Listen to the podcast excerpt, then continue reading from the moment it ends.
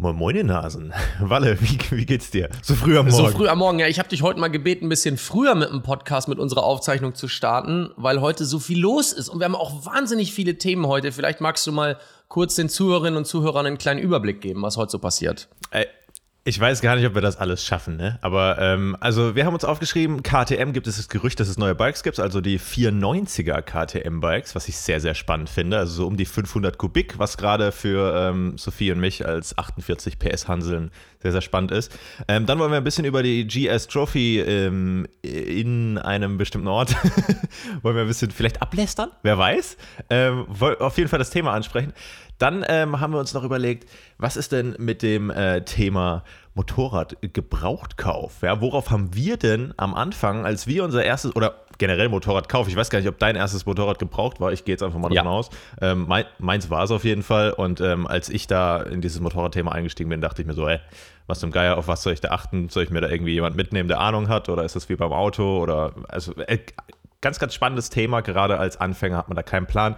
Ich denke, das werden wir in der zweiten Hälfte des Podcasts besprechen. Und dann haben wir vielleicht noch ein kleines Schmankerl, wie, wie man beim Walle sagt. Sagt man das bei dir so? Man sagt in Bayern letztendlich ein Schmankerl, ja. Aber ich, ich bin ja kein, ich bin ja kein gebürtiger Bayer, ich bin ja auch nur ein zugereister Preis und deswegen ähm, darfst mich da nicht so sehr fragen. Auch wenn ich mich manchmal einbayerische, aber nee, bin ich, bin ich, bin ich eigentlich nicht. Nein, alles gut. Sagt er, während er morgens um neun seine Weißwurst. Weiß wurscht, ja, Nee, genau. Ja. Nee. Ganz schlimm. Nee, äh, auf jeden Fall haben wir vielleicht dann auch noch so irgendwie das eine oder andere Thema. Ihr wisst ja, wie es bei uns läuft. Ähm, das ist einfach kreuz und quer. Und deswegen würde ich mal sagen, steigen wir einfach mal ein mit, was ist eigentlich die Woche bei dir passiert, Walle? So. Also in, in der Woche ist eine ganze Menge passiert und ähm, wo jetzt viele schon drüber Bescheid wissen, aber vielleicht einige da draußen auch noch nicht, ist es was ganz, ganz Furchtbares passiert in dieser Woche. Und zwar betrifft das Europas höchstes Motorradmuseum. Und es war nicht nur einfach, und ja, ihr hört schon, es war nicht nur irgendein Museum, es war eins der besondersten Museen, die es überhaupt äh, auf der Welt gab äh, in Bezug auf historische Motorräder. Und ähm, es ist tatsächlich so, dass das Top Mountain Motorcycle Museum, das ist direkt an der Timmelsjoch Mautstelle, komplett abgebrannt ist. Ja, da ist irgendwann nachts um 4 Uhr die Brandmeldeanlage angesprungen. Es waren noch zwei Mitarbeiter in dem Museum drin und das Museum ist noch nicht alt. Also für die, Luke, ich glaube, du gehörst mit dazu. 2016. Ja. Ähm, nee, Zwei, oder? 2016 entstanden, also wirklich niegelnagelneu, ein, ein Prachtbau auf, auf knapp 2200 Meter über Null. Ähm, unglaublich toll architektonisch, äh, ganz viel Holz. Ähm, jetzt, ja gut, jetzt wird man natürlich sagen, okay, Holz, ja, mh, das brennt natürlich wie Zunder. Aber wenn man sich diesen martialischen Bau angeguckt hat, dass er so brannte, also es hat wirklich alles lichterloh gebrannt. Mich erreichten da noch von der äh, Unglücksstelle erste Videos nachts, wie es passiert war. Also um 5, 6 Uhr, ich wachte morgens früh mit dem Handy auf. Also wo ich nachts immer mit dem Handy auf dem Auge fast einpenne. Ähm, ihr kennt das. Ähm, dann gucke ich mir die ersten Videos an. Ich sage, es ist, es ist, es ist doch, das kann doch nicht, weil man sah schon von außen, wo das ist. Also erstmal, weil Schnee drumrum war, dann ohne Ende Feuerwehr und Polizei und dann ist das Ding, wo auf über 3000 Quadratmeter über 100 verschiedene Hersteller, also es ist unglaublich, was dort an, es ist egal, was es jetzt finanziell an Werten sind, aber da sind, äh, da sind Gefühle dabei gewesen. Ist der Wahnsinn, gell? Also ich habe, ich wollte, und da haben wir kurz vor dem Podcast drüber geschnackt, ich wollte unbedingt dorthin. Ich hatte das auf meiner Liste ganz weit oben, auch für dieses Jahr hatte ich gehofft, dass ich vorbeifahren kann, weil es ist ja blöd gesagt nicht so weit weg jetzt von hier. Und äh, ich hatte gehofft, vielleicht kommt man mit trotz Corona da irgendwie rein.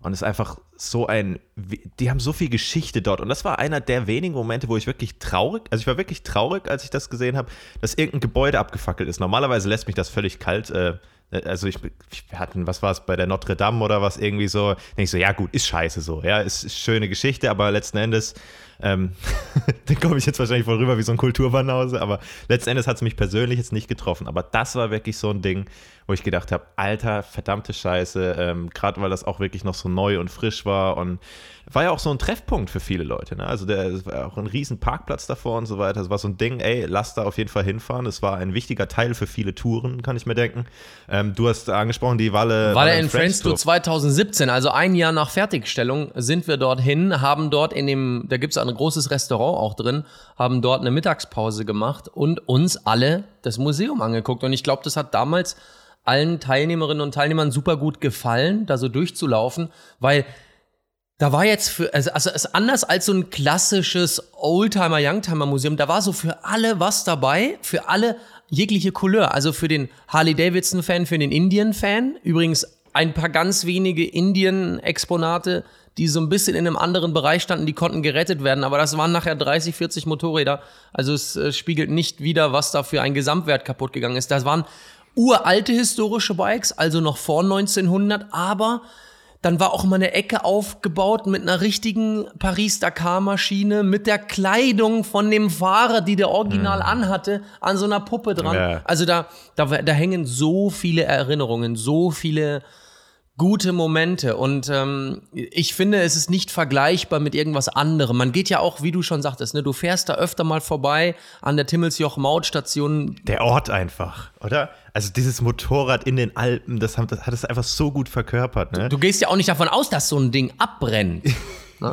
und, und das Verrückte ist, die haben schon spezielle Brandschutzdecken zwischen den Stockwerken, weil das ging schon hoch und runter und dann im Keller und so. Aber es ist alles, meine ich, abgebrannt. Ähm, ich hatte gestern Abend noch im österreichischen Fernsehen einen Polizisten sprechen hören, der gesagt hat, dass heute, wir nehmen heute am 20. Januar auf, ähm, dass heute die, ich sag mal, diese speziellen Polizeigutachter für, für Brandgeschichten dort am Unfallort sein werden oder am Unglücksort und versuchen werden herauszufinden, welcher Brandmelder denn als erstes, damit man das überhaupt lokalisieren kann, wo das losging, weil das in dem Riesending. Das ja. konnte man bisher nicht. Es war ja wirklich alles am Brennen und wahrscheinlich auch in einer relativ hohen Geschwindigkeit. Weiß man warum? Also ich kann Nein. mir, also ich habe keine Ahnung, ne? aber ich kann mir vorstellen, dass halt vielleicht irgendwie eine alte Batterie oder so irgendwie ein Geist. Auf der anderen Seite haben die die Batterie nee, nicht nee. ausgebaut oder? Die Richtig, richtig. Da, da, da wird alles stromlos ja. gemacht, was nur geht, weil solche, solche Gefahrenherde, die werden natürlich als erstes auch abgenommen. Die, die Frage ist natürlich auch, ähm, jetzt sagen wir mal, du sagtest eben, du bist e-, emotionslos, wenn irgendwo eine Lagerhalle abbrennt. Ich auch muss ich auch sagen, da kommt ein Versicherungsvertreter, kommt ein Gutachter und man kann nur hoffen, dass derjenige Mensch, der dem das gehört hat, so gut versichert war und die Versicherung jetzt nicht da irgendwie wieder sich überall rauswindet. Aber was willst du hier machen? Äh, es kann, also das Ganze ist von zwei Zwillingsbrüdern, äh, vom Alban und Attila Scheiber, ursprünglich gebaut worden. Es ist auch ein, äh, ein Teil, gehört denen auch dieser gesamten Straße, die im Privatbesitz ist also der äh, Timmelsjoch Hochalpenstraße. Und ähm, was, was machen die jetzt? Also die waren gestern auch vor der Kamera. Ich fand relativ gefasst, ich hätte einfach nur geweint, gekotzt, äh, den ja. vor die Kamera in die Hose gemacht oder was auch immer. Ich fand, also die waren schon den Tränen nah, aber du hast gemerkt, irgendwie, die sind, äh, sind jetzt auch keine Jüngsten mehr, aber da müssen so viele gute Momente und Erinnerungen zerstört worden sein in den beiden. Und sowas aufzubauen, das ist ein Millionen, ein Multimillionenschaden und ein ideeller Schaden, der gar nicht in Zahlen beziffern ist. Also für alle, die jetzt wie du, ne, nicht da waren, nicht reingegangen sind, Scheiße gelaufen, ne? Vielleicht gibt es ja noch so eine, so eine, es gibt ja manche Museen, die jetzt während Corona diese 3D-Rundgänge im Internet, aber das kommt natürlich nicht mal im Ansatz daran, wie wenn du, hast diese nee, verstaubte Dakar-Jacke, die, wo der Fahrer reingeschwitzt hat, ja, das kannst du halt nicht mehr riechen, so ungefähr. Ey, ist echt, echt richtig scheiße und äh, klar kriegen die das jetzt wahrscheinlich irgendwie in irgendeiner Form erstattet von der Versicherung vielleicht, wenn es gut läuft, aber ähm, das Ding, man muss sich wirklich mal, gib das mal ein auf, äh, auf Google halt eben, das Timmelsjoch-Museum. das ist voll abgespaced. Also das sah schon sehr, sehr zukunftsmäßig aus, wie so ein bisschen dieses, so ein, bei so einem Bond-Bösewicht, so dieses Hauptquartier auf irgendeinem so Berg, war ja echt äh, geile Landschaft drumherum und so. Also, ähm, ja, das ist auf jeden Fall ein sehr, sehr trauriges Thema. Gab es noch irgendwas, noch irgendwas Gutes diese Woche dann? war das hat alles überschattet so ein bisschen, ne? Das hat echt alles ein bisschen überschattet. Wir haben ja in den letzten Folgen auch ähm, viel immer mal wieder über das Thema Rallye Dakar gesprochen, mittlerweile eben nicht mehr von Paris nach Dakar und auch nicht mehr in Südamerika, sondern in Saudi-Arabien. Jetzt das zweite oder dritte Mal stattgefunden und da gibt's eigentlich auch äh, was Gutes zu sagen. Ähm, also erst einmal äh, das ganze Motorrad-Thema ähm, ist abgeschlossen worden vom Benavides, der ist Erster geworden, äh, äh, der Brevik Zweiter, also Honda sehr stark dieses Jahr, danach kommt erst KTM, ja. weil leider ähm, Toby Price an einem der letzteren äh, Tage sich abgelegt hat, Schlüsselbeinbruch, Bruder im Geiste, ich kenne dieses Gefühl. Du kannst nicht weiter, obwohl du willst. Aber ähm, ja, er wurde dann nach Australien wieder zurückgeflogen, wo er wartet dort jetzt auf die OP. Ich glaube, er ist vielleicht gestern oder heute im OP gewesen, was ich so in Instagram verfolgt habe. Ähm, es, aber auch die Rallye Dakar äh, in, in dem, ja, Rallye Dakar, Dakar Rallye, ähm, wie es offiziell heißt, hat aber auch etwas leider Negatives überschattet. Ein Todesfall ja. im ähm, Zweiradbereich. Dort ist ein Fahrer gestürzt damals, ähm, stark und ist, das muss man sich jetzt mal vorstellen, ey, der Typ war schon safe wieder auf dem Heimflug im, im Notfallflieger, also liegend unter Intensiv und ist dann im Flieger gestorben. Das war nämlich, ähm, war ein Franzose, glaube ich, wenn ich mich nicht irre. Ich glaube auch schon ein bisschen älteres Semester, ich glaube irgendwie 52 oder so habe ich gelesen, schon irgendwie seine, ich weiß, wahrscheinlich vierte zehnte, oder elfte. zehnte. Irgendwie nee, nee, also ich glaube über zehn. Ja. ja, war schon sehr, sehr oft dabei, also sehr erfahren, aber äh, ich meine, es kann immer was passieren. Ähm, hat es ordentlich auf die Fresse gelegt und dann war er in ähm, tatsächlich äh, dort dann in einem Krankenhaus, ne, irgendwie für ein oder zwei Tage und dann wollten sie ihn, dann war er irgendwie halbwegs stabil, so habe ich es gelesen, glaube ich, und dann wollten sie ihn nach Frankreich rüberschippern und dann eben im Flug ist er leider verstorben. Und das ist, ähm, das zeigt immer wieder, wie unglaublich gefährlich die Dakar ist, weil das war jetzt, das ist nicht selten, also letztes Jahr ist ja auch jemand verstorben, äh, war ja, glaube ich, in Argentinier oder irgendwas hatten wir ähm, vor einer Weile mal besprochen also gerade im Thema Motorrad ist das so unglaublich heftig. Auch bei Toby Price, als ich die Bilder gesehen habe, der war schon fertig. Also der hat schon richtig auf die Fresse gelegt. Der war, wusste auch oh, nicht ja. so ganz, wo er war und so. Und das ist halt schon ein sehr, sehr gefährliches Thema, weil die wirklich mit äh, 150 Sachen oder so da über Felsbrocken drüber jumpen. Und wenn es sich da einmal zerlegt, ey, und du kommst falsch auf, das ist echt kein Spaß. Und Toby Price hat irgendwas, was hat er geschrieben? Sein 30. Knochenbruch oder? Jetzt hat er die 30 voll. Ja, diese Jungs äh, sind einfach völlig heftig drauf. Alle, die in diesem Motorsportbereich sind, vor allen Dingen, wenn es ins Gelände geht, also auch äh, wer den Bernd Hiemer kennt vom Enduro Action Team, der weiß auch, der, der Junge ist super smart, er kann unglaublich, unglaublich gut Motorrad fahren. Aber wenn er so vor dir hergeht, siehst du da auch so ein bisschen anders, ein bisschen krumm und schief ist, ja, weil auch irgendwie alles einmal durchgebrochen war. Alles voll die Cyborgs, überall Metallplatten drin. Es ist schon wild. Ja. Ähm, wenn wir eh schon beim Offroad-Thema sind, äh, du wolltest was über das Thema GAs, äh, GAs, GS Trophy ähm, erzählen. Also sozusagen das, ähm, ich habe keine Ahnung von dem Thema, ja, aber ich stelle mir das so vor, ich weiß, dass du dabei warst, damals vor vielen Jahren mal in der Mongolei. Das ist ja irgendwie unterm Deckmantel von GS, also BMW, Touratech, irgendwie äh, so ein Event, wo und ich, wie gesagt, ich habe keine Ahnung, ich schilder nur das, was ich jetzt vermute, ähm, wo man, wenn man als GS-Fahrer irgendwie unterwegs ist, einfach teilnehmen kann. Und da gibt es ja so Geschicklichkeitskurse irgendwie zum Qualifizieren und so weiter. Und dann gibt es eine Art richtige Rallye in sehr exotischen Locations. Ne? Also du warst bei der Mongolei, dann gab es, glaube ich, auch mal Neuseeland und so. Also gibt schon sehr, sehr viele geile Ecken. Ähm, und jetzt wurde angekündigt, wo die diesjährige GS Trophy stattfindet. Und irgendwie anscheinend, sagt der Walle, gibt es da irgendwie so ein bisschen Kontroverse. Jetzt leg mal los, ich bin mal gespannt. Also generell muss man so ein bisschen ausholen, was ist die GS Trophy? Du hast recht, es ähm, bezieht sich auf das BMW-Modell der GS, also Geländestraße. Und es ist auch ein Mix aus Geländestraße, wobei natürlich der Geländefakt hier im Vordergrund steht. Ähm, das Ganze ist ursprünglich mal entstanden als ja Kundenbespaßungs, nicht Maßnahme, sondern Kundenbespaßungsaktion und ging los 2008. Also das gibt es jetzt schon über 13 Jahre. Ähm, ist am Anfang wirklich von Europa aus gestartet in Richtung, ich meine, Tunesien war es, mit mhm. den F800 GS, äh, wie sie ganz neu rauskamen. Also, also war ganz kurz, war nur für BMW. Also auch nur, wirklich nur für BMW-Kunden. Nur für BMW und irgendwie, es gab jetzt noch nicht so diese nationalen Qualifizierungen. Also ihr müsst euch das so vorstellen, BMW Motorrad, genauso wie alle anderen Hersteller, hat ja seine Märkte aufgeteilt, also in Länder, Regionen und so weiter. Und jede Region, jedes Land, was gerne bei dieser internationalen Trophy teilnehmen möchte, kann sozusagen einen nationalen Qualifizierungslauf ausführen. Und ähm, bei manchen Ländern läuft das zusammen unter einem Verbund. Zum Beispiel gibt's das Trophy-Team Südostasien. Jetzt ist ja Südostasien so, da sind ja mehrere Länder dabei. Das bedeutet, es kommt ein Fahrer aus Malaysia, ein Fahrer kommt aus äh, Thailand und noch ein Fahrer aus eben noch einem Land in Südostasien.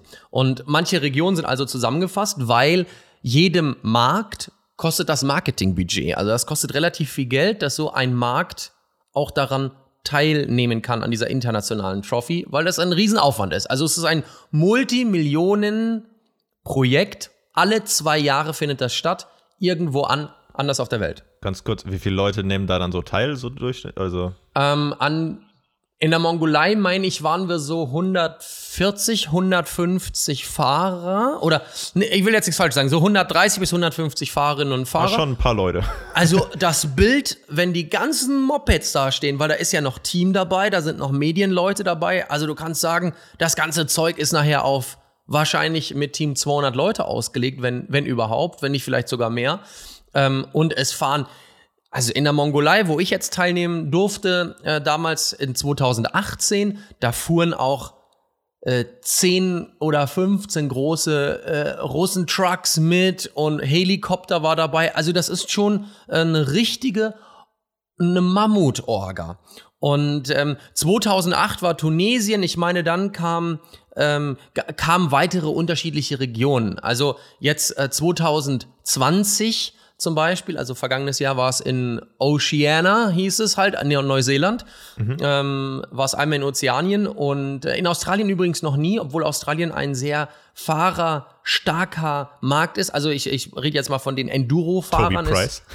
ja, die, also die haben unvorstellbar gute Fahrer. Äh, man kann immer sagen, so Australien und Südafrika, die nehmen sich oft nichts. Die Südafrikaner sind auch extrem stark, haben jetzt, ich meine, das dritte Mal in Folge gewonnen, die internationale Trophy. Also wir hatten das- Neuseeland, ja, Äh, ja, sorry, also ist das vergleichbar dann mit so einer bisschen einer Casual Dakar sozusagen? Also es geht auch schon ums Gewinnen, aber irgendwie auch ums Dabeisein oder also es ist äh, also einfach Kundenbespaßung, hast du gesagt, aber es Ja. waren ja auch wirklich semi-professionelle Fahrer damit, ne?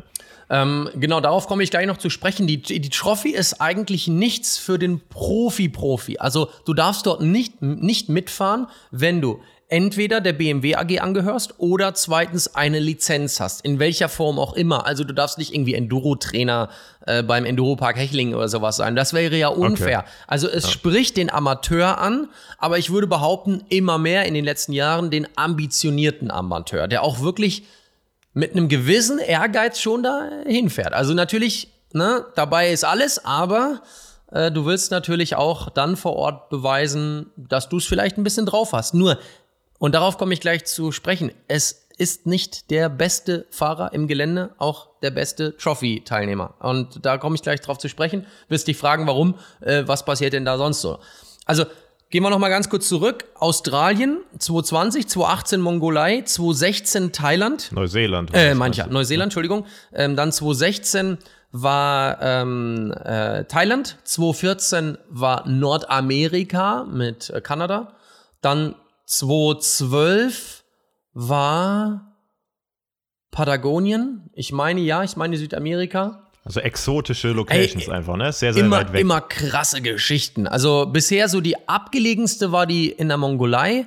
Ähm, ich glaube, die, die wildeste so ein bisschen, weil äh, das war halt super sandig und da sind auch viele Maschinen so ein bisschen wirklich bis ans Limit gegangen. Das war dieses 2008 durch die Wüste da. Kann auch 2010 gewesen sein, nimmt mich da jetzt nicht, äh, äh, guckt da nicht ganz genau hin, da bin ich jetzt nicht informiert. Wir machen uns ja auch nie Notizen zu irgendeiner Folge hier, sondern quatschen einfach drauf los. Aber es war mir jetzt ein, ähm, ein, ein besonders wertvoller Beitrag über die GS Trophy heute zu sprechen, weil so viele Leute mich angeschri angeschrieben hatten ähm, zum Thema, ähm, was ist dieses Thema Qualifying, wer ist eigentlich der richtige GS Trophy Teilnehmer, bin ich dafür gemacht?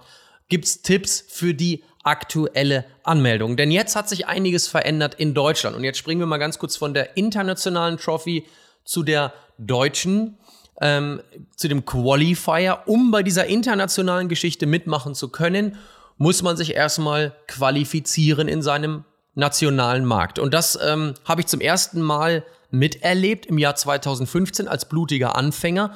Und es war wirklich eine für mich Hardcore-Veranstaltung. Die hat stattgefunden bei Touratec in Niedereschach im Rahmen des Touratec Travel Events.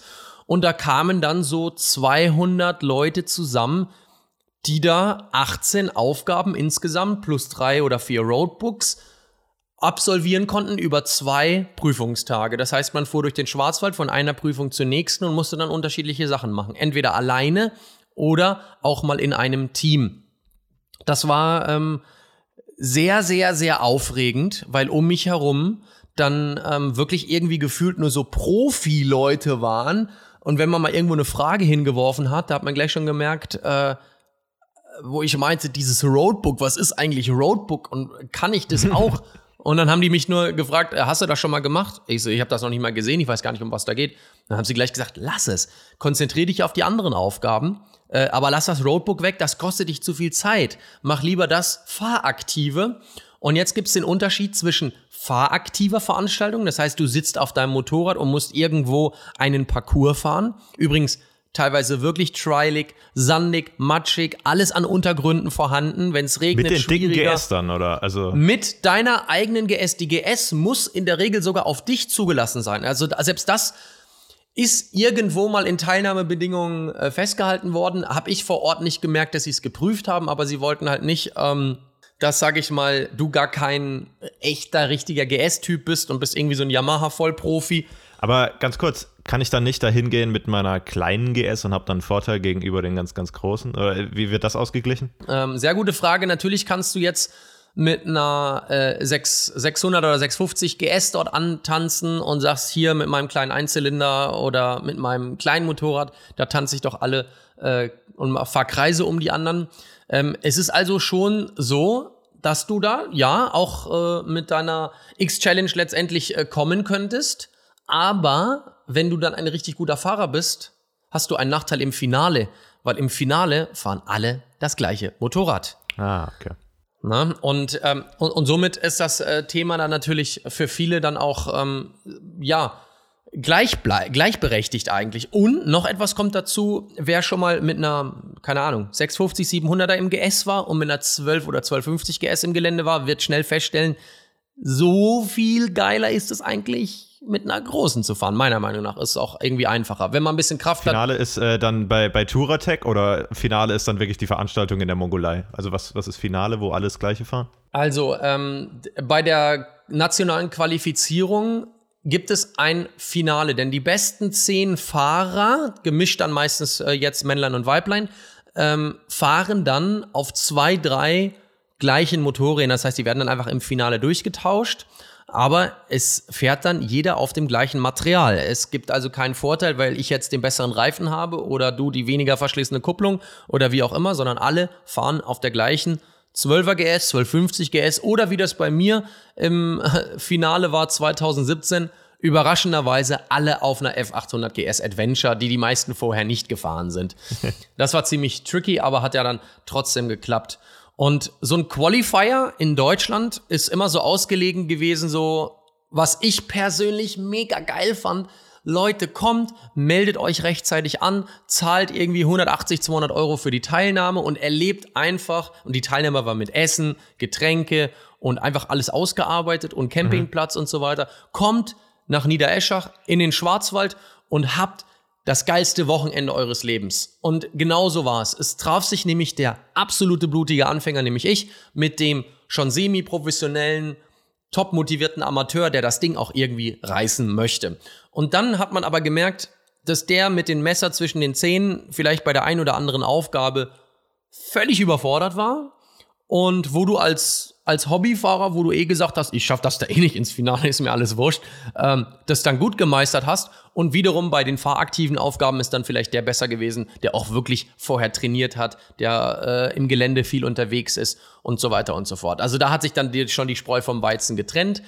Ähm, aber es geht nicht nur ums Fahren, das will ich damit sagen. Und gleichzeitig sucht man natürlich auch ein Team. Also es kommen ja drei wildfremde Leute zusammen, die dann ein Team äh, für das Team Deutschland äh, entstehen lassen sollen. Und Team heißt ja nicht toll ein anderer macht, sondern man muss sich dann wirklich gegenseitig helfen. Man muss so seine Vorteile, der eine kann gut Englisch, der andere kann gut navigieren, der andere kann, äh, hat mega Kraft und alle fahren einigermaßen. Also man muss auch dann vor Ort ein bisschen gucken, was macht man eigentlich beim internationalen Wettkampf? Weil letztendlich ist es ein Wettkampf. BMW sagt immer, Hashtag It's not a race. Äh, letztendlich, du weißt, wie das ist, wenn man unter vielen erwachsenen. Aus versicherungstechnischen Gründen wahrscheinlich. wahrscheinlich, wahrscheinlich. Naja, du weißt aber, wie das ist, wenn ähm, erwachsene Leute, egal ob Männlein oder Weiblein, zusammenkommen und auf einmal heißt es ja, wer hier am meisten Punkte macht, der ist am besten, dann ähm, ist es ja so ein bisschen so, dass schon der Ehrgeiz da mit einem unter Umständen durch die Decke gehen kann. Aber was ist denn jetzt die, die Kontroverse? Also warum regen sich denn jetzt so viele Leute auf über jetzt Albanien 2021? Ähm, was ändert sich da? Naja, es, es, es, es ändert sich leider im nationalen Qualifier. Ich sag mal in Anführungsstrichen, leider ändert sich da eine ganze Menge. Wie ich eben sagte, früher war es halt so, meldet euch an. Es haben sich äh, angemeldet äh, in 2017 fast 300 Fahrerinnen und Fahrer. Es war der größte Qualifier, der jemals weltweit durchgeführt wurde. Und das bedeutet natürlich A, ein gewisses Risiko, weil die Leute von A nach B über die Straße ganz normal, teilweise auch etwas zu zügig vielleicht fahren. Ich schließe mich da auch nicht aus. Und ähm, dann eben ein wahnsinniger Orga-Aufwand mit Hunderten von Helfern. Also ehrenamtliche Leute mhm. aus den Kiesgruben, von den Enduro-Veranstaltungsgeländen dort, also Motocross-Gelände und so weiter. Oder auch einfach nur Mitarbeiter von Touratec. Denn Austragungsort war immer in Verbindung mit dem Touratec Travel Event der Hauptsitz in Niedereschach. Und ich glaube, ähm, dass einer der größten Unterstützer, Supporter und äh, Befürworter der Trophy in Deutschland, was den Qualifier betrifft, der Herbert Schwarz war. Ähm, das war der damalige CEO, also Chef und Gründer von Touratec den es ja nicht mehr gibt bei Touratec. Touratec ist ja übernommen worden von einer anderen Firma nach ähm, einer anfänglichen Insolvenz und ähm, vielleicht hat BMW Motorrad dann anschließend auch mal gefragt bei Touratec, ja, würdet ihr das wieder austragen? Und vielleicht hat dann auch mal Touratec gesagt, ja, kann man, kann man vielleicht machen, kostet dann aber die Summe X. Und die Summe X hat das halt vorher vielleicht nicht gekostet, weil ein Herbert Schwarz. Ich, also das sind nur Vermutungen. Ich äh, rede hier ins Blaue rein. Aber 2020 oder 2019 gab es ja in Deutschland keinen Qualifier ähm, weil ich glaube nicht das richtige Gelände in der richtigen Zeit zum richtigen Kurs und Konditionen gefunden werden konnte. Wer das halt ausführen soll, weil die Firma Turatec hat sich neu aufgestellt etwas und das ist auch berechtigterweise so. Ähm, zur GS Trophy gehört sowas wie keine Ahnung, so ein barmherziger Samariter, der auch Bock hat, das in dieser Größenordnung aufzuziehen. Ich meine, wir waren in Deutschland weltweit aus der GS-Community betrachtet, beäugt. Die Leute haben wirklich international mir auch geschrieben, ja, wir gucken deine Videos, um, um, um sich irgendwie darauf vorzubereiten. Und ja, ähm, ja BMW Heimatmarkt, umso schlimmer war es natürlich, dass in 2019 ähm, nichts, nichts da war. Da waren auch sehr viele Leute sehr angepieselt. Aber jetzt kommt das neue Verfahren für, die, für den Qualifier 2021, ähm, für die internationale Teilnahme auch in diesem Jahr. Und zwar wird man sich über eine Videobewerbung anmelden und bewerben können. Man muss ein 30 Sekunden langes Video über sich aufnehmen. Das schickt man dann bei BMW Motorrad ein. Da sitzt dann eine Jury und dann kann man einen der begehrten Plätze einnehmen. Ich glaube, es sind 40 für die Männer und 10 für die Damen. Und fürs das Ganze Qualifier findet dann in Deutschland. Fürs Qualifier in Deutschland. Und das Ganze findet also statt nicht beim nach Enduro Albanien Action gleich, ja. Nee, nee, nee. Das, das wäre schön, wenn man sich so für Albanien direkt mit einem Video anmelden Ey, kann. ich bin sofort die Kamera setzen, du, ich fahre schon seit 100 Jahren, bin zwar erst 20, aber ist egal, ich hab's voll drauf. Und die Jury sagt, naja, den.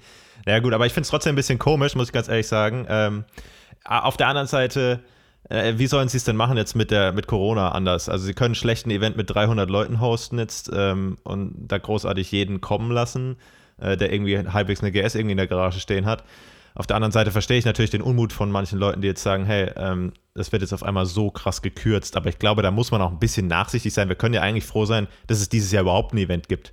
Da gebe ich dir vollkommen recht. Und ich denke mir, äh, dass dieses Videothema jetzt eben ja, irgendwo musst du halt triggern, irgendwo musst du filtern, irgendwo musst du ja. sagen, wir wollen allen die Chance geben, die, die wollen und möchten, aber wir können nicht aufgrund von Platz, Risiko, Orga-Aufwand, Corona, es kommen so viele Du hast Themen gesagt, dazu. es gibt äh, wie viel? 40 Männer und 10 Frauenplätze oder so. Wie wird das eingeteilt in Männer, Ja. Frauen? Gibt es verschiedene Disziplinen oder? Nee, äh, überhaupt nicht. Aber man will natürlich äh, ein oder zwei oder vielleicht sogar drei internationale Frauenteams aufsetzen. Und zwar hört bitte gut zu, alle Mädels und ihr, liebe Männer, wenn ihr gute äh, Mädels kennt, die nicht die Profis sind, aber die einfach ambitioniert auf ihrer GS auch gerne mal durchs Gelände flügen, schickt denen bitte einen Link zu unserem Podcast, damit die sich das jetzt anhören, was ich sage. Und zwar, die Frauen nehmen ganz genauso wie alle Männer an allen Aufgaben teil. Die müssen auch nachher, wenn man es wirklich ins Team der internationalen Frauen geschafft hat, müssen die auch mal eine GS über einen Baumstamm rüberhieven und das ist richtig Technik und Kraft. Aber beim Qualifier, beim nationalen Qualifier wird es fürs Finale genauso auch Frauen geben, die am Finale teilnehmen. Also da von den Punktewertung her werden Männer und Frauen etwas getrennt. Da hieß es, die Besten sowieso ähm, kommen ähm, ins Finale, also Männer, und die besten Frauen kommen genauso ins Finale und beide fahren das gleiche Finale. Und ähm, dann ist es so, dass die Männer die Top 3 aus dem Finale das deutsche Team bilden und die Top der Frauen die Top 2 der Frauen vom deutschen Qualifier treffen sich dann, und das ist eine mega krasse Veranstaltung, und die Chancen sind nicht so schlecht, wenn man ein bisschen ambitioniert ist, dort zu landen, bei einem internationalen Qualifier für zwei oder drei Frauenteams. Die holen ja auch echt das Maximum raus, ey. Mit diesen ganzen Qualifier und dann noch der Qualifier für den Qualifier. Das Problem, das Problem ist ja, dass du ähm, nochmal äh, auf den Anfang zurückkommend, du musst ja als Markt Geld dafür bezahlen, dass du Leute zu internationalen Trophy schickst. Also der Markt Deutschland mhm. bezahlt pro Teilnehmer 20, 30.000 Euro aus dem Marketing-Topf, dass der bei der Trophy mitnehmen, mitfahren kann. So, was machst du mit den Frauen? Du kannst jetzt natürlich auch ein Dreier-Team Germany Female machen, aber diese Gelder hat der Markt nicht. Also hat BMW Motorrad selber gesagt, wir müssen die Frauen genauso bei der Trophy teilnehmen lassen und den finanziellen Teil teilen sich die Märkte alle. Oder die, die halt den Fahrer oder die Fahrerin dann nachher stellen. Und deswegen gibt's noch mal so ein internationales Female Qualifier, wo dann die ganzen Mädels aus wirklich allen Himmelsrichtungen, aus allen Kontinenten zusammenkommen, um dann noch mal einen Qualifier zu machen für die zwei, drei besten Teams hm. äh, der Frauen. Also spannend, vor allen Dingen die Frauen waren beim letzten Mal äh, in Neuseeland auch echt gut dabei. Also es waren nicht die letzten oder sowas, weil oft wird ja gesagt, okay, dann nimmt man die Mädels mit, damit die Quoten ne, erfüllt werden und die fahren mit nix da. Die Mädels waren technisch, weil die viel filigraner mit Dingen umgehen können. Ähm, da, wo es nur um pure Gewalt geht, da sind sie vielleicht jetzt nicht so die stärksten, aber mit Köpfchen, Verstand und Ne, weiß der, wie das ist. Ja, okay, aber dann ist jetzt, ist jetzt die Kontroverse einfach, dass es so wenige Leute irgendwie reinschaffen oder was ist jetzt das Problem? Ja, das Problem ist, dass jetzt jeder irgendwie anfängt und sagt, ich muss jetzt ein Video drehen. Walle, sag mal, Luke, sag mal, was macht man da? Ja, aber ey, also ich meine, sorry, das, so ist es dann halt. Also, was erwarten die Leute denn? Sie müssen halt auch also, ein bisschen arbeiten. Also, sich da jetzt mal mit dem Handy ja, komm, ey, eben mit dem Handy sich mal. Wie viel hast du gesagt? 30 Sekunden oder sowas? 30 Sekunden. In 30 Sekunden musst du jetzt dein Leben erzählen, warum du der Richtige bist. Also es ist wie ein Bewerbungsgespräch in 30 Sekunden. Nicht so einfach. Ah ja, aber dann ist es halt so. Ich meine, ich verstehe auch nicht, äh, die Leute sollen halt mal einen Vorschlag machen, wie soll man es denn anders machen? Also was soll, was erwarten die denn? Ich glaube, wenn es das System nicht geben würde mit Videobewerbungen in irgendeiner Form oder so, dann würden sie einfach sagen, okay, dieses Jahr hängen wir es einfach komplett an den Nagel. Und dann ist es halt so. Und dass da jetzt weniger Leute mitfahren können, mein Gott.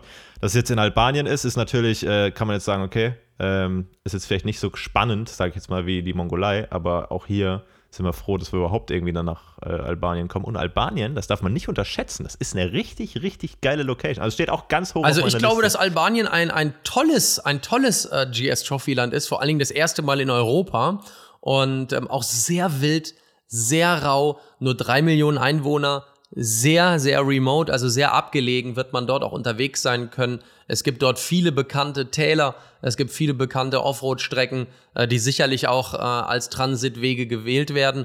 Und ähm, ihr müsst euch das immer so vorstellen, bei der internationalen GS-Trophy, weil du ja eben meintest, ist das so ein bisschen wie die Dakar.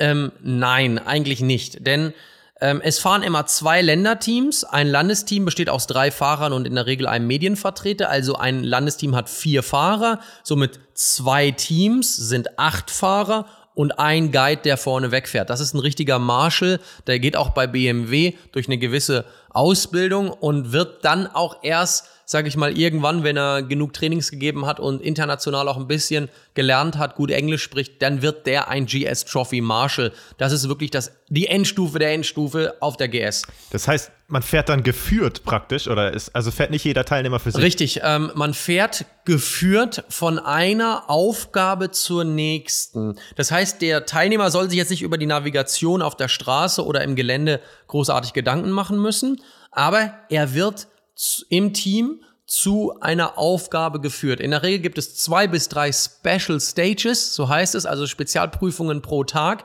bei denen es dann darum geht, einen Trailparcours zu fahren, äh, durch Flussbetten zu kommen, ohne umzufallen äh, oder ähm, ganz schnell das Vorderrad und Hinterrad ausbauen, einem anderen Maschinchen auch ausbauen, die beiden Räder äh, äh, quasi invers tauschen, alles wieder festmachen ein Zelt auf- und abbauen in gewissen Geschwindigkeitsvorgaben. Ähm, also Geschicklichkeit und Motorradfahren. Naja, ah cool. Aber also ich bin echt kein großer BMW-Fan, muss ich ganz direkt sagen. Aber ich finde, das ist schon echt eine coole Geschichte, die auch von anderen Herstellern. Gibt es irgendwas Vergleichbares von anderen Herstellern? Also es gibt tatsächlich etwas ähm, von KTM. Ähm, da gibt es, ich glaube, es heißt KTM Adventure Ride.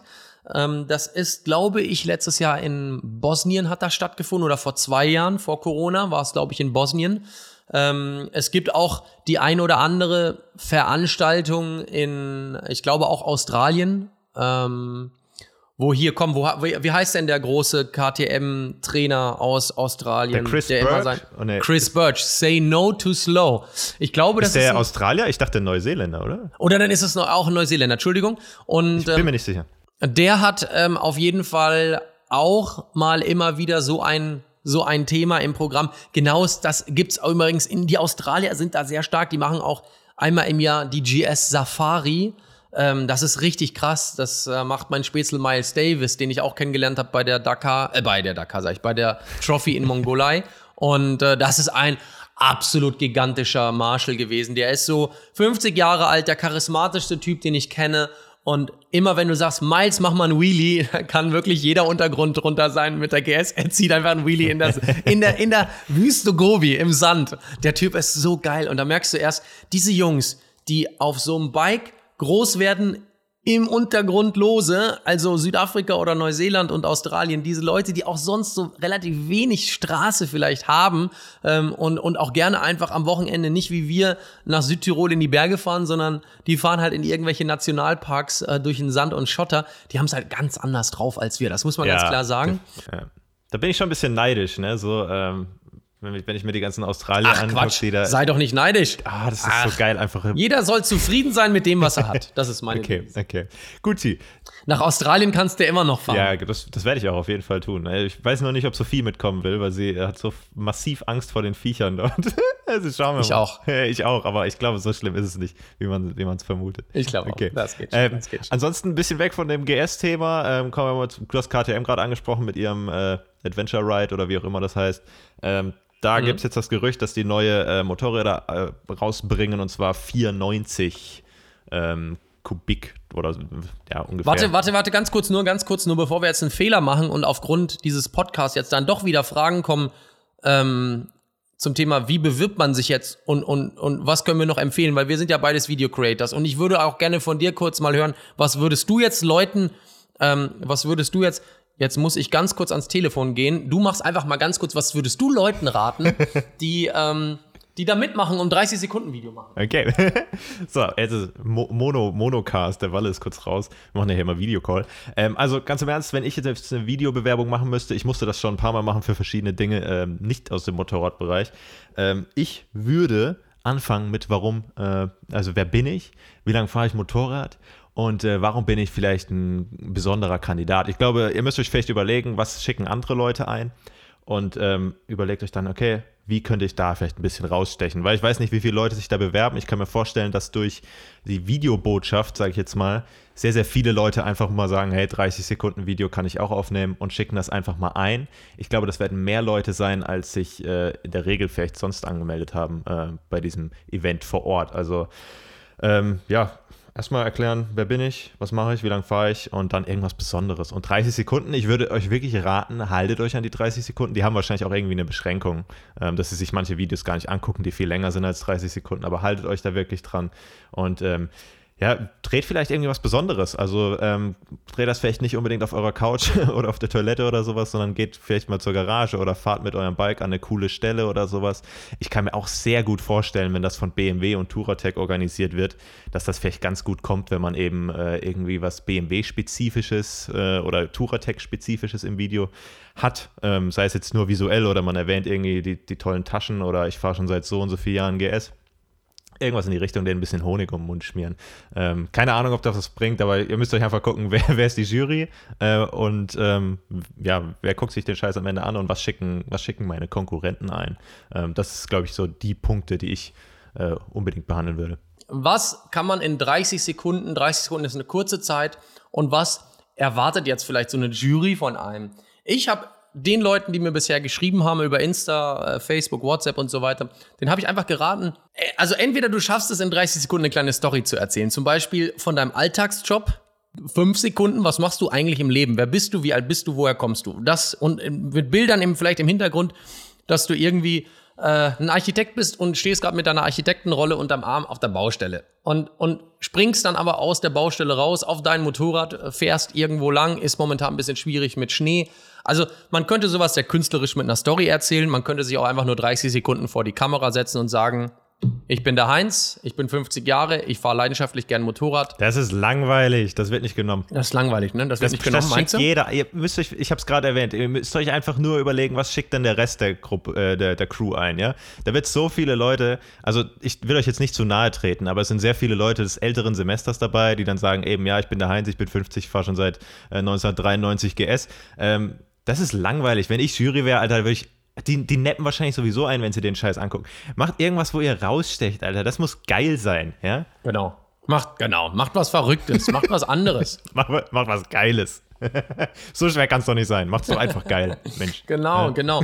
Nein, also mh, mm, macht euch vor allen Dingen nicht zu viele Sorgen. Also bevor ihr das Thema äh, zur Seite werft und sagt, ich mache da lieber gar nicht mit, weil das mit dem Video ist nicht so meins. Ich hasse mich selber vor der Kamera zu sehen oder ja, mich zu hören oder sowas.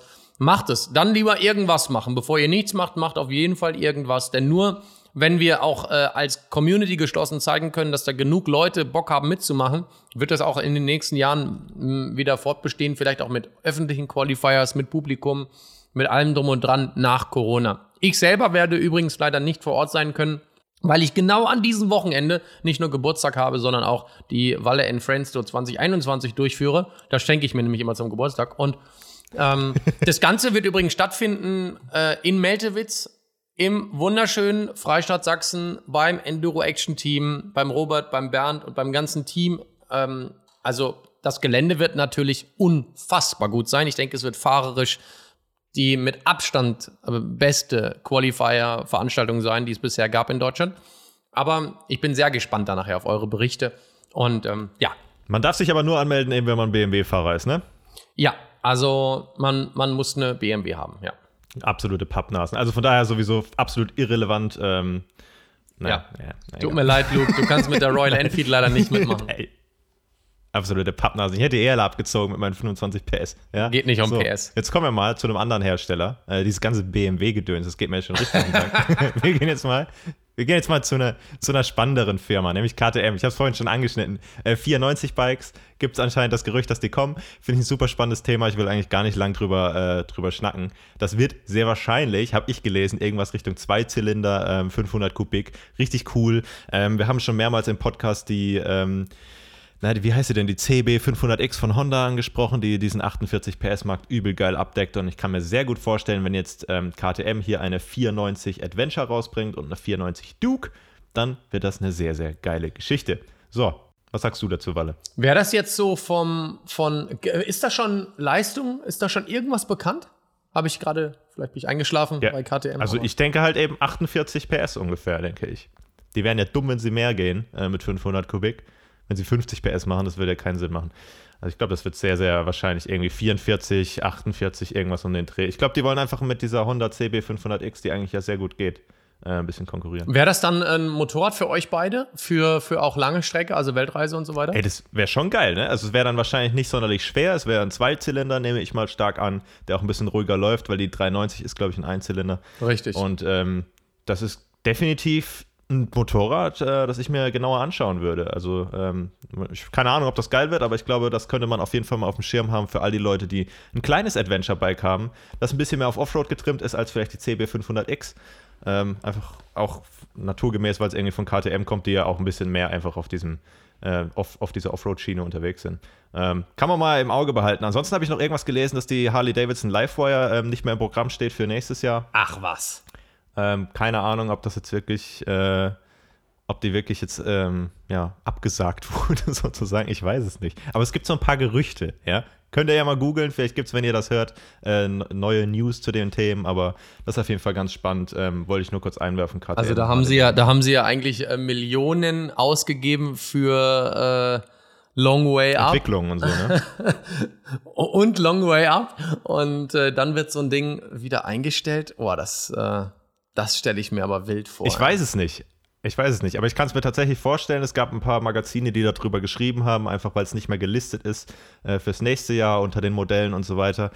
Und ich vermute halt einfach, das Ding hat sich auch nicht gut verkauft. Ganz im Ernst. Was ist, also die Livewire, wer es nicht kennt, äh, ich glaube 30.000 Euro oder sowas kostet oder vielleicht sogar noch mehr. Elektromotorrad von Harley Davidson, sehr, sehr innovativ natürlich, aber hat auch nur irgendwie 200 Kilometer Range. Man muss es irgendwie mit so einem komischen Ladegerät laden, das kein Mensch zu Hause hat, das auch in der Welt irgendwie nur an bestimmten Harley Davidson Dealern irgendwie verteilt. Es ist sehr, sehr kompliziert, das zu laden. Und wenn man dann nicht bei Harley Davidson oder diesen diesen Ladestationen von Harley Davidson lädt, dann muss man irgendwie zehnmal so lang laden und so an der normalen Steckdose. Das ist alles Käse. Also ich glaube, die waren einfach ein bisschen zu früh mit Elektromotorrädern. Ich glaube, Elektromotorräder funktionieren erst richtig gut, wenn auch wirklich Elektroautos mhm. äh, gang und gäbe sind, sodass wir überall laden können. Aber haben wir schon mal drüber gesprochen. Irgendwie einer der letzten Podcasts, ja. ähm, Thema Elektromobilität. Haben wir sehr, sehr lange drüber gesprochen. Ähm, was ich gerne noch im zweiten Teil des Podcasts jetzt ansprechen würde, wäre das Thema äh, Motorrad gebraucht kauft oder generell das erste Motorrad kaufen. Ähm, worauf muss man denn achten als Anfänger? Weil ich kann mir vorstellen, neues Jahr, es haben vielleicht viele Leute letztes Jahr irgendwie ein bisschen noch den Führerschein gemacht oder wollen ihn dieses Jahr machen. Ähm, wir kriegen immer wieder Nachrichten von Leuten, die irgendwie sagen, sie sind jetzt neu im Motorradbusiness und durch unsere Videos inspiriert. Und ähm, jetzt geht es darum, das erste Motorrad zu kaufen. Ähm, ich weiß, als ich damals mein erstes Motorrad kaufen wollte, das war eine CB F500 von Honda. Ähm, ich habe einfach auf mobile.de gefiltert, äh, günstig äh, mit ABS und das war das günstigste mit ABS und dann habe ich das genommen. Äh, wusste aber auch nicht, worauf ich achten muss beim Kauf. Also ich habe da meinen Nachbar mitgenommen, der sehr, sehr, der sehr, sehr viel Ahnung hat von Motorrädern, auch selbst ein bisschen schraubt ähm, zum, zum Kauf, zur Besichtigung und so weiter. Aber wenn man jetzt so jemanden nicht hat, was macht man dann? Worauf achtet man, Walle?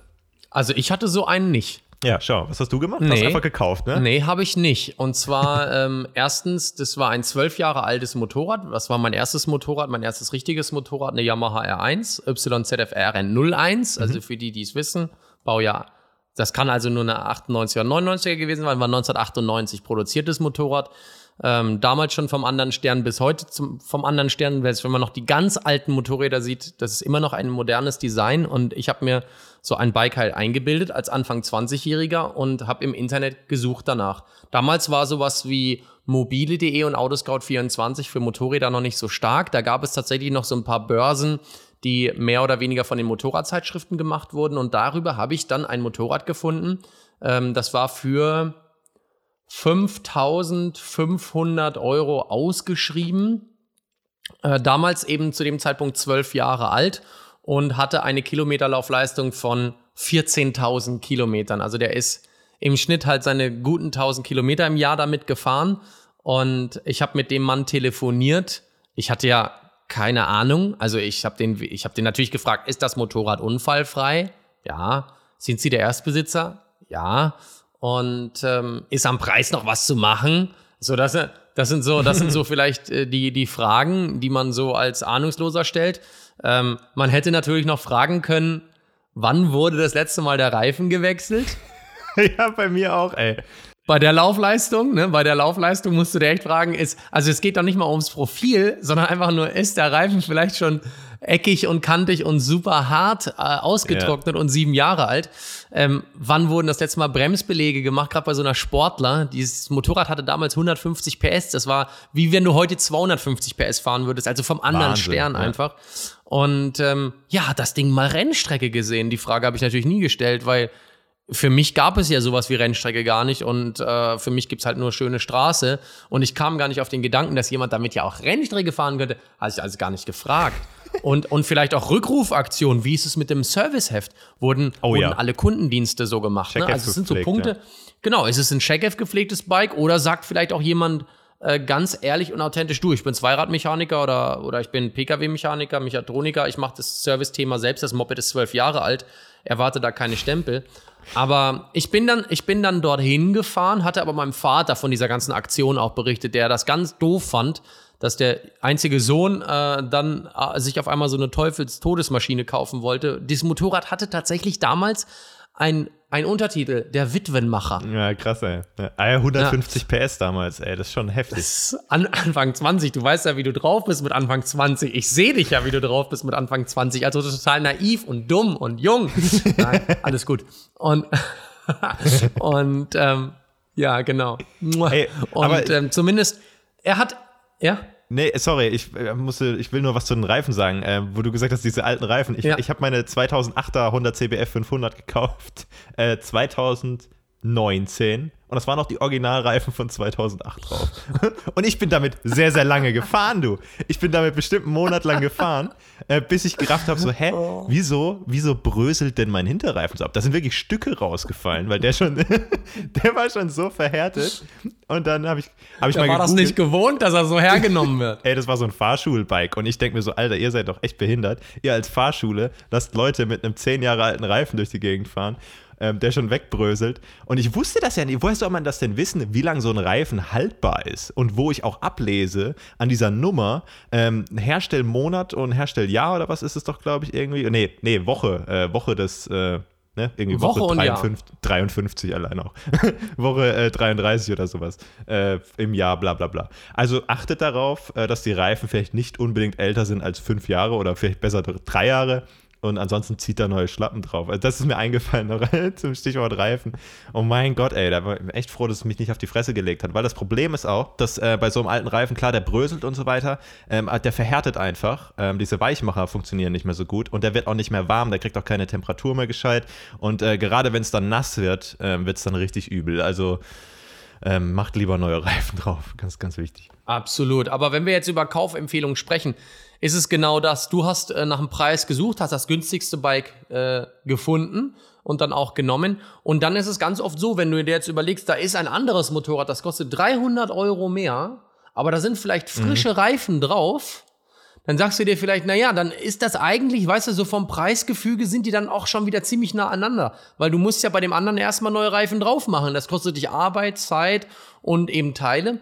Und auch nicht jeder weiß, wie man Reifen selber wechselt. Also äh, ich habe auch wenig Ahnung davon. Äh, deswegen ähm, würde ich es dann machen lassen, kommen wieder Kosten auf einen zu. Also man kann natürlich jetzt das Schnäppchenbike vom reinen Kaufpreis kaufen oder man gibt ein bisschen mehr Geld aus und landet vielleicht sogar ja. bei einem Händler und hat noch eine Garantie oder Gewährleistung dabei.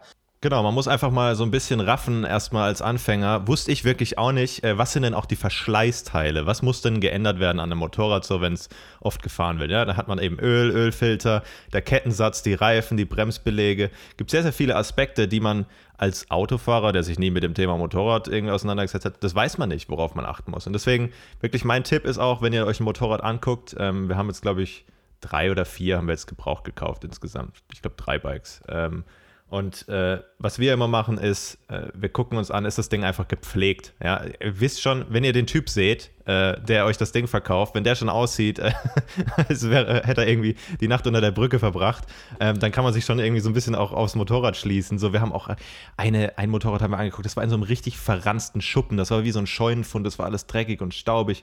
So ein Motorrad sah aus wie Scheiße und dann kannst du dir auch einfach schon denken, ey, wie hat der das Motorrad gepflegt? Äh, guckt euch die Kette an, ist die irgendwie sauber geschmiert oder ist die auch irgendwie sauber gespannt? Ähm, ist, ist das Motorrad einfach sauber? Ich finde, bei so Offroad-Bikes darf es auch ruhig mal irgendwie ein bisschen dreckig sein, das ist okay, wenn generell der Gesamteindruck äh, besteht, dass das Ding gepflegt wurde. Ähm, ist der Tank rostig? Ganz wichtig, macht mal einen Tankdeckel auf, äh, leuchtet mal rein mit einer, mit einer Taschenlampe, habt ihr da äh, Rost drin. Ähm, dann ist es mal umgefallen. Ich habe tatsächlich, mein Bike ist äh, umgefallen schon äh, vom Vorbesitzer. Ich finde das nicht zwangsweise was Schlechtes, wenn der Besitzer ehrlich ist und sagt, guck mal, das hier, das sind ein paar Kratzer irgendwann in Fußrasten oder sowas. Äh, was halt richtig mies ist, ist, wenn er sagt, ja, nee, ist nicht umgefallen, aber ihr seht ganz klar, hey, das Ding hat aber Kratzer äh, ohne Ende am Auspuff oder sowas. Ihr könnt auch drauf, äh, drauf achten, ob der Auspuff mal eingedrückt wurde, also auf der Innenseite vom Auspuff, auf der Seite vom, äh, vom Reifen. Könnt ihr mal gucken, ob das irgendwie vielleicht auf der Seite lag, ohne Kratzer irgendwie. Ähm, du hast gesagt Erst Erstbesitzer, ne? Ähm, also je mehr Besitzer es gibt, desto schwerer wird's. Ja, das, das kannst du natürlich nicht dir immer wünschen. Ne? Dass, dass du ein Ersthandbike Nee, aber klar. ist schon selten. Aber es ist halt schon scheiße, wenn du ein Motorrad hast, was schon irgendwie in den letzten zehn Kilometern so ungefähr durch fünf Hände gegangen Desto ist. Also besser. Mhm. ich sag mal so, ähm, je erstbesitziger euer Motorrad ist, desto geiler.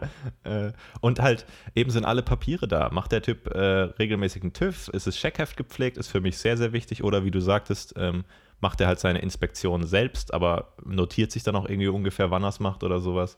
Äh, ich denke, bei einem gut gepflegten Motorrad, ich glaube, das erkennt eigentlich jeder, auch wenn man keine Ahnung hat von Motorrädern. Wenn das sauber ist, wenn das ordentlich aussieht, dann kann man eigentlich sehr wenig falsch machen. Und wenn der Typ einfach einen anständigen Eindruck macht. Ich würde niemals ein Motorrad kaufen von irgendjemandem, der mir sehr, sehr unsympathisch und sketchy ist. Da sage ich, ey, dann zahle ich lieber ein paar hundert Euro mehr für ein anderes Motorrad, äh, das eben gerade irgendwie TÜV frisch hat oder Reifen frisch hat, neuen Kettensatz, whatever. Jetzt hattest du ja damals einen Experten dabei, der dir zumindest mal, ich, ich finde, solche Typen geben einem immer ein ganz gutes Gefühl. Also, dass man jetzt weiß, dass die Ja. Kohle nicht komplett falsch angelegt ist. Und ich, ich, ich war äh, damals mit äh, einer Freundin, die hat mich dorthin gefahren. Äh, das war in Weiblingen bei Stuttgart. Und ähm, dort stand das Motorrad. Und wie du gerade sagtest, so dieser Eindruck, ne? Ich sag euch ganz ehrlich, ich kam dahin, ein schickes Einfamilienhaus, zwei Motorräder standen in der Garage, ein, ein damals äh, war das ein hippes Auto, ein SLK, kam damals eckig, kantig neu raus, stand in der Einfahrt und der Typ hatte das Motorrad abgedeckt. Und dann zieht der wirklich an so einer Schnur die, die Decke ab und das Motorrad sah einfach so aus, als würde er mich verarschen wollen. Also War dreckig, oder Wirklich. Es war, es war nicht ein Staubkorn nach zwölf Jahren an diesem Motorrad. Von dem Boden in der Garage konntest du essen. Der Typ war so ein Ingenieur. Also es passte eigentlich von deiner Beschreibung jetzt ja alles.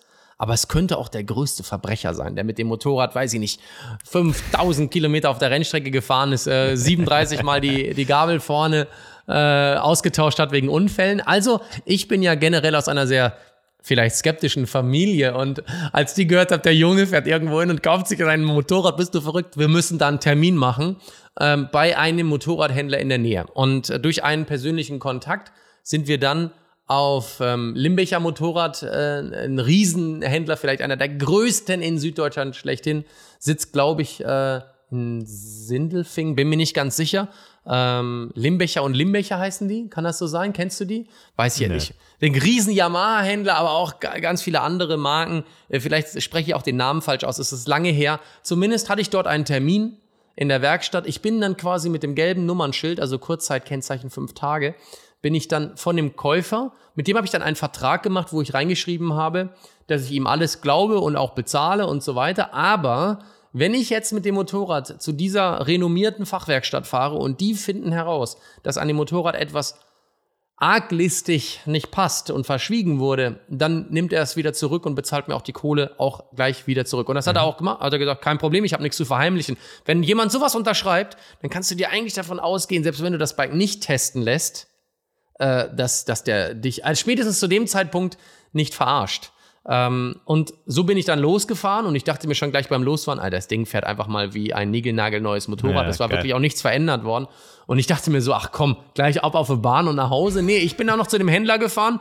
Du, was hat der Händler gemacht? Der hat gesagt, pass auf, von außen siehst du nichts, da ist nichts dran an dem Motorrad. Die Reifen sind nicht mehr die frischesten vielleicht, okay, macht aber nichts, haben ja noch gutes Profil. Und er hat sich halt einmal so richtig gut in die Vorderachse, also in die Vordergabel reingedrückt, um zu gucken, ob da irgendwo ein bisschen Siffe und Öl, gerade wenn du voll eintauchst, ob an den Simmeringen nachher alles am Schwimmen ist, also ob da schon Undichtigkeiten herrschen und vielleicht irgendwo Lenkkopflager und so weiter ausgeschlagen kaputt ist. Und hat er gesagt, das Bike ist top, musst du nichts machen. Also ich hatte bisher, äh, das war dann auch mein einziger Gebrauchtkauf, kann man sagen. Danach ja, cool. bin ich ja irgendwann nach sechs, sieben Jahren auf die GS umgestiegen und das war mein erstes Neumotorrad. Ich hatte Glück mit dieser, mit dieser Yamaha R1 und der, der sie von mir gekauft hat, das war wieder der gleiche Vorgang. Der kam wieder zu mir in die Garage, Garage Picobello, schönes Auto daneben, Moped schön sauber gemacht und mir blutete eigentlich auch das Herz, muss ich ganz ehrlich sagen, aber ich brauchte die Kohle als Anzahlung für die Finanzierung der GS, sonst hätte ich die R1 bis heute behalten, hätte ich mir lieber hier ins Wohnzimmer gestellt. Aber ähm, der hat die dann gekauft, auch so jung wie ich damals war. Und ich habe nur gesagt, ey, bitte pass auf dich auf. Und ich glaube, wenn er es bis heute behalten hat, weiß ich, ist auch viele Jahre her, ähm, dann hat er bestimmt viel Spaß. Ansonsten vielleicht hat er es auch schon weitergegeben. Aber das Motorrad war ein schönes Motorrad. Ja, also ihr merkt schon, es ist extrem, extrem viel geht einfach über, was für ein Eindruck, der Ersteindruck, Bauchgefühl ist extrem wichtig. Ja. Ähm, einfach, ey, die geilsten sind wirklich die jetzt, wo wir einfach äh, die letzten äh, ein, zwei Jahre ähm, drei gebrauchte Motorräder gekauft haben. Wir haben uns ja viel mehr angeguckt, als wir gekauft haben. Ähm, die geilsten Leute sind echt die, äh, wie du sagtest, die die sind einfach irgendwie selber ein bisschen Schrauber, vielleicht Ingenieur und ähm, manche fahren gar nicht so gerne. Die haben auch irgendwie, die, die brauchen die Kohle nicht unbedingt. Ja, das ist immer ein bisschen sketchy, wenn jemand die Kohle unbedingt braucht und das Ding irgendwie unbedingt loswerden will. Äh, vielleicht ist das eigentlich auch ganz geil, wenn man, wenn man einen hat, der hat eben ein schönes Einfamilienhaus, ähm, der verdient gut, der hat noch ein Auto und vielleicht noch ein zweites Motorrad und so weiter.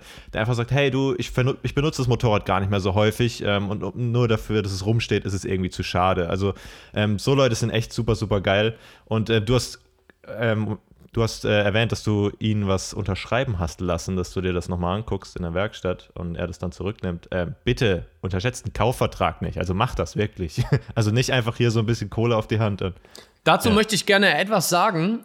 Ähm, ihr, ihr, wisst ja vielleicht, die so ein bisschen mich aus der Vergangenheit kennen, ich komme ja aus dem Automobilvertriebsjargon oder Segment und ähm, dort ist es, äh, gibt es jetzt einen kleinen äh, äh, juristischen Fakt an euch. Wenn ihr privat ein Motorrad verkauft an einen anderen Privaten und ihr erstellt keinen Kaufvertrag, ihr lasst einfach nur, weil ihr euch so super sympathisch seid, Schlüssel, Papiere gegen Geld.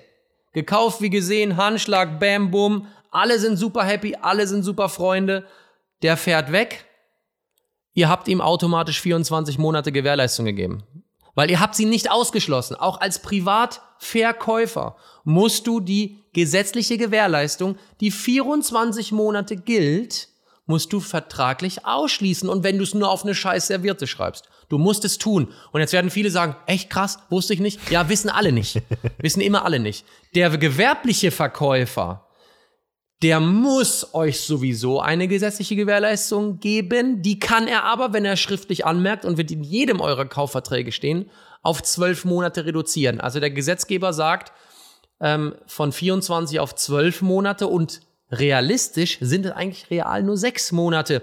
Denn dann gilt die sogenannte Beweisumkehrpflicht eines Mangels. Das heißt, in den ersten sechs Monaten müsstet, äh, müsste euch der Händler mehr oder weniger ge die Gewährleistung fast uneingeschränkt geben. Nach sechs Monaten müsst ihr ihm beweisen, dass der Mangel zum Zeitpunkt der Übergabe schon stattfand oder da war. Das kann mhm. fast der beste Gutachter nicht. Deswegen ist das immer ein Wischiwaschi.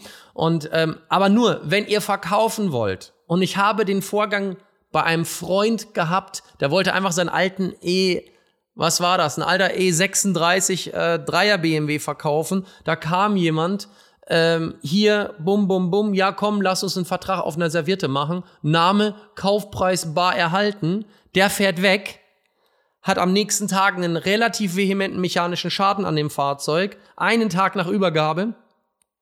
Somit ist die grundsätzliche Unterstellung, das war vielleicht schon zum Zeitpunkt der Übergabe ein verdeckter Mangel, nicht ganz unrealistisch.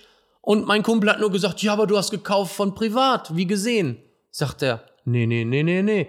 Die Gewährleistung ja, haben wir nicht ausgeschlossen. Und schwupps, der hat das Auto brav wieder zurückgenommen. Also passt ein bisschen auf beim Eierkauf. Nicht nur, ähm, nicht nur immer glauben, ja, hier privat und Ebay und alles gut. Schreibt es wirklich noch kurz dazu. Auch wenn es ein bisschen affig, ein bisschen lehrhaft wirkt, wenn ihr einem so einen mobile oder ADAC Standardkaufvertrag hinlegt, macht es. Es schützt euch selbst beim Kauf und beim Verkauf. Ja, also wir haben das auch immer so gemacht äh, mit gescheitem Kaufvertrag, auch wenn das natürlich sehr verlockend ist. Ne? Wie du sagst, man ist sich so, man will die Karre ja auch einfach schnell mitnehmen und so. Man sagt, ja komm, der will mir ja nichts Böses und alles. Aber was, was ist dann, wenn tatsächlich was ist? Äh, eine andere Geschichte ist natürlich auch, ähm, darf der mit deinem Kennzeichen nach Hause fahren? Äh, traust du ihm das zu, dass du, oder muss er ernsthaft die Karre mit dem Hänger mitnehmen oder soll er erst sein neues Kennzeichen mitbringen und so? Äh, was, was wir bisher immer gemacht haben, war halt einfach, ähm, wir haben gesagt, komm, du fährst einfach mit unserem Kennzeichen nach Hause, da wird schon nichts passieren, aber es waren immer sehr, sehr geringe Distanzen. Ähm, wenn jetzt jemand tatsächlich irgendwie durch ganz Deutschland fahren muss, würde ich dem nicht unbedingt gerne mein Kennzeichen dran lassen. Ähm, ist, halt, ist halt so eine Geschichte. Ja, ja das ist natürlich ein ganz schwieriger Fall, den du gerade ansprichst. Ähm, wenn alles gut läuft, es kräht kein Hahn danach. Ja, eben. Aber was passiert, wenn dieser Mensch einen so vehementen Schaden produziert, jetzt sagen wir mal, der macht so eine blöde Bewegung auf der Autobahn, dass er hinter ihm an 30 Tonner Gefahrguttransporter von der Brücke runterfällt. Ähm, so, und der wird dann angehalten von der Polizei, Versicherungsfall. Ähm, Gewehr, äh, also Versicherungsfall, und äh, wie wird das dann, wie funktioniert das dann? Ja, ihr habt das Motorrad gerade gekauft. Ich bin gar nicht der Versicherungsnehmer. Ich bin gar nicht der Halter. Ich habe es nur gekauft.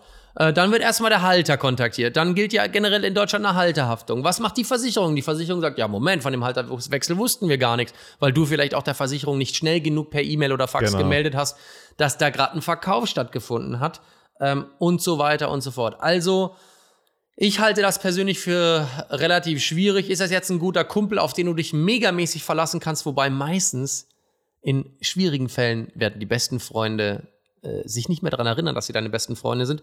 Ähm, Gerade schnell, wenn es ums Geld oder um Haftungsfragen geht. Also lieber, lieber wirklich, ey, sagen, pass auf, kein Thema, Kennzeichen runter, abmelden.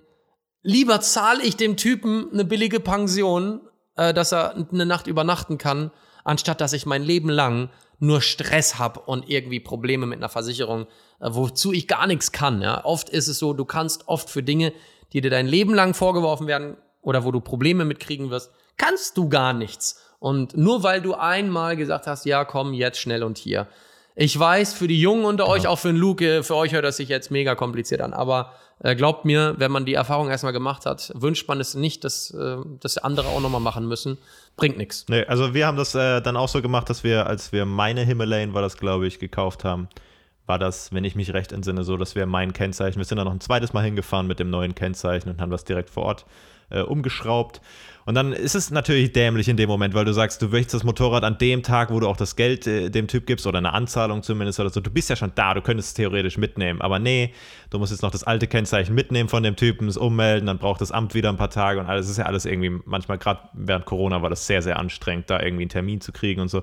Ähm, aber ja, ey, das reicht, wenn einmal irgendein Scheiß passiert und dann, dann bist, du, bist du im Arsch. Also das ist äh, sehr, sehr unangenehm. Luke, ich muss eins feststellen, das wird unsere vielleicht kürzeste, komprimierteste und mega umfassendste Podcast-Folge gefühlt. Ähm, wir haben wirklich die Themen eigentlich alle durchgesprochen, die wir durchsprechen wollten. Ja. Ähm, wir haben die GS-Trophy angesprochen. Wir haben den Gebrauchtverkauf und Kauf angesprochen. Also ähm, wirklich, wirklich Hochachtung nach einer Stunde, äh, etwas gut einer Stunde. Hast du noch äh, Themen, die du in diesen Podcast mit reinbringen möchtest. Nö, du. Also ich bin eigentlich äh, wunschlos glücklich. Ist auch mal schön, dass wir mal vor anderthalb Stunden fertig sind, oder? das klingt doch klasse. Dann würde ich sagen, ähm, verabschieden wir uns auf diesem Wege bei euch, äh, wünschen euch eine gute Woche. Wir hören uns bald wieder. Und ähm, Luke, du hast die letzten Worte in diesem Podcast. Ja, äh, wir hören uns bald wieder. Das kann ich so bestätigen. Bis nächsten Sonntag. Ciao. Ciao.